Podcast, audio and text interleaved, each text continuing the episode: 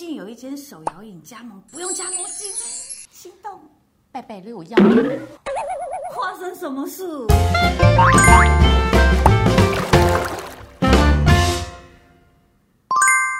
律师聊天吧，我们聊天吧，各位观众，我是许信仪，嗨，我是贝贝。法律落落等，我们今天要聊些什么呢？免加盟金哎，好心动哦！你现在想创业是吗？哎。是副业哦，哦，对啦，其实很多人创业，不管是正职还是副业，嗯、基本上都会考虑加盟。嗯、所以你想想，加盟手摇饮，因为他就是打出那个不用加盟金啊，就觉得很心动，可以省一些钱。贝贝，你要看仔细，因为除了加盟金这件事情外，他可能还有每个月的权利金啦、啊，还有保证金啊，你有都看过了吗？没有。对。因为有的是说免加盟金，但是后面权利金可能就收的比较高，或者是保证金跟你收比较高，前面少但后面高，那一样是高成本啊。哦，所以免加盟金其实跟我理解的不一样，事实上有可能要看清楚，不止这样的意思。那当然呢、啊，那当然，哦、因为我刚才说有可能有加盟金、权利金、嗯、保证金，然后甚至还有的有续约金，嗯、那你们都要都要看清楚的。其实加盟形态很多种，这个贝贝可能也要看清楚。嗯，比方说我们说超商好了，因为超商可以加盟。对，超商比方说他们的加盟就分两种嘛，一个叫委托加盟，一个叫特许加盟。委托加盟就是这个超商的业者会帮你把店都装潢好，那你只要人去经营就好。那特许加盟是说，你可能自己要去租店面，然后付装潢费用。嗯，所以像这两种，它的成本跟那个抽成的比例就不太一样，你要自己去细算。我好像有听过，因为我堂哥是开那个统一超商，哇，太炫了，真的。然后他那时候就在跟我讲，可是我其实是有听没有懂啦，因为他就是口头上讲一下，嗯、好像就是你说的第一个总店帮你把装潢装潢好了，委托加盟是不是啊？应该是就是你人。只只要去经营，你不用付租金，成然后也不用对对付装潢费。对对对。对，那像这种的话，就要细算，就是它的每个月的那个比例啊，也许这样算下来，你能够赚的会比刚才所说的特许加盟就少一些。然后划不划算，就看你个人啊。听起来好像不划算，所以这样子这样的加盟，我们需要注意什么东西啊？其实不管是哪一种加盟的话，嗯、都要把加盟契约给看清楚哈。嗯、我先说。这个业者他可能广招加盟主，所以基本上呢，他通常会是一份加盟契约固定的形式格式，就长那样。所以我们的经验是说比较难个别协商。所以像这个时候呢，加盟契约写什么，你就要看得非常清楚。那像以台湾那个公平交易委员会的规定是说，加盟契约至少要给你五天的审阅期。五天哦。而且呢，除了加盟契约之外呢，还有一些很重要的资讯，比方说，像很多人抱怨加盟赚不到钱，是因为你规定说，呃，你加盟之后进货都要跟他们进嘛，对啊，对对一定都是这样的，不是？而且进货还有最低的数量，对，每个月都有规定的数量，对不对？哦，这个对，我不知道。你看这个就有的就有差嘛，就是说有些加盟业者他会规范说，你进货不但要跟他进，而且每个月要有一定的数量。然后像这些都会影响到你的加盟的利润，对不对？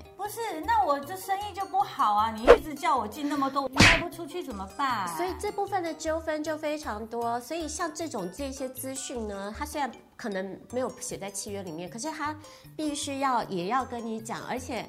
公平交易委员会的规定是说，他起码在你签约十天前就要给你知道哦，他不可以说这些资讯都不给你啊。啊，所以自己真的要看清楚合约，要不然很吃亏哎。对，加盟下去还可以后悔吗？加盟之后契约签了之后，就就很难啊。就那个审阅期，契约至少是要给你五天，然后签完约之后三十天内要给你一个完整的一份 copy，让你知道你签了什么。那这三十天，我有如果我看清楚了，五天之内没看清楚的呢？哎，那你签约之后就要要再改约就比较难，所以就变得只能个别再去协商。嗯、所以就是说，这个约要看清楚。除了我刚才说的，呃，你事前就要了解到说什么进货的那些要求之外，嗯、还有一些常出问题呢，比方说。它会规范你，如果你将来不做了，你几年之内不能在同样的地区做。啊，像这个叫对，这个叫竞业禁止规范，很多都会有写。我以为只是创意产业会这样，还有那个发想的加盟饮料店也要这样规定哦。对，这个也会有，因为他怕你，因因为你知道他的一些机密啦，你也知道怎么做了，哦、他怕你在跟他们竞争嘛。对哦，没有想那么多。对，然后呢，还有一些是说，他虽然可呃，他可能不是。规定你这个进货比例，它可能是规定你你营业时间一定要做到什么样的时间。可是，比方说像你那个地段，你可能没有办法六日也营业啊。这个我听过。对，像这种也会影响到，嘿，那你就事前都要知道。如果这些资讯没给你的话，你也要自己问清楚。对，其实合约假设说他他有正式的定出来之后，我们哪里觉得不 OK，是不是可以提出来，也是跟他再去协调？我们可以主动提出来吗？对，订约之后如果要改的话，也就只能双方协调，除非那个契约真的是有显示。是公平，可是要达到显示公平真的比较困难，所以大部分就只能个别协商。那还有一种状况是说，如果他的契约真的，呃，很多重要的事情事前资讯没有让你知道哈，你其实还有一个 paper 是可能可以考虑去跟公平会检举。哦，真的吗？对。因为比方说，像我们知道的两大超商都有被公平会罚钱过。嗯，那原因就是因为他们在就是呃跟这个加盟主签约的时候呢，有一些资讯没有在一开始就让这个加盟主知道。像这个两大超商可能都有类似的那种进货销货比，好，这种最低的那种要求。然后所以很多加盟主他是签了约。哎，后来才知道有这些规定，可是他要达到都很难，然后所以可能这两大超商就有类似的这一些惩罚的一些措施，比方说什么违规记点啊什么的，所以搞得这些加盟业主就很困扰，所以这个加盟主就跑去检举，所以后来这两大超商体系都有被罚。嘿，那我觉得真的要加盟还是不要冲动好了，看清楚合约。对。然后呢，还要考虑一点哦，就是说，因为你刚才问的都是加盟，就是做的不好，我怎么办？也有一种情况是加盟做得很好，做的很好，结果你想继续做。约到了，人家不给你续约。哎，这个就是我之前我亲戚有碰到的，是真的有。对，真的哈。对，他就讲那个总部说要收回去自己做。对，因为有些时候呢，总部就会觉看到你做的很好，那他就觉得你帮他把这一个地点试验的很好，所以他就不续约了。嗯。那其实关于这个不续约这件事情呢，因为契约是双方自由订定的嘛，所以如果他没有没有什么重大的原因，你也不能说他不续约是不对的。所以只能说，你现在呢，你在挑这个加盟商的时候，你就要挑比较有口碑的。然后呢，他续约的条件你也要看清楚，比方说有没有续约金，然后大概是那个一次契约是多久？比方说十年，我觉得可能太长。但是那只有一两年，可能也太短。嗯，你就要看这个他给你的签约期限合不合理。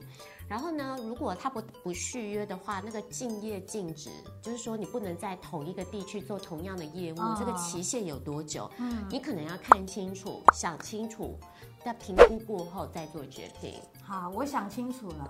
我不要那么冲动。我如果真的下次有这种冲动的时候，我一定要来找你，帮我维护我的权益。对，就是看清楚，真的就是加盟体系选择很多。其实你刚才说手摇店啊、超商啊，其实也有早餐店啊，有啊，卤味啊，火锅。对火锅啊，然后咸酥鸡，很多哎，其实能选择的加盟体系很多，还有咖啡店。对，加盟展里面还有常常都新出来的那一些形象设计包装的很好，然后可是其实还没开始，正要开始发展。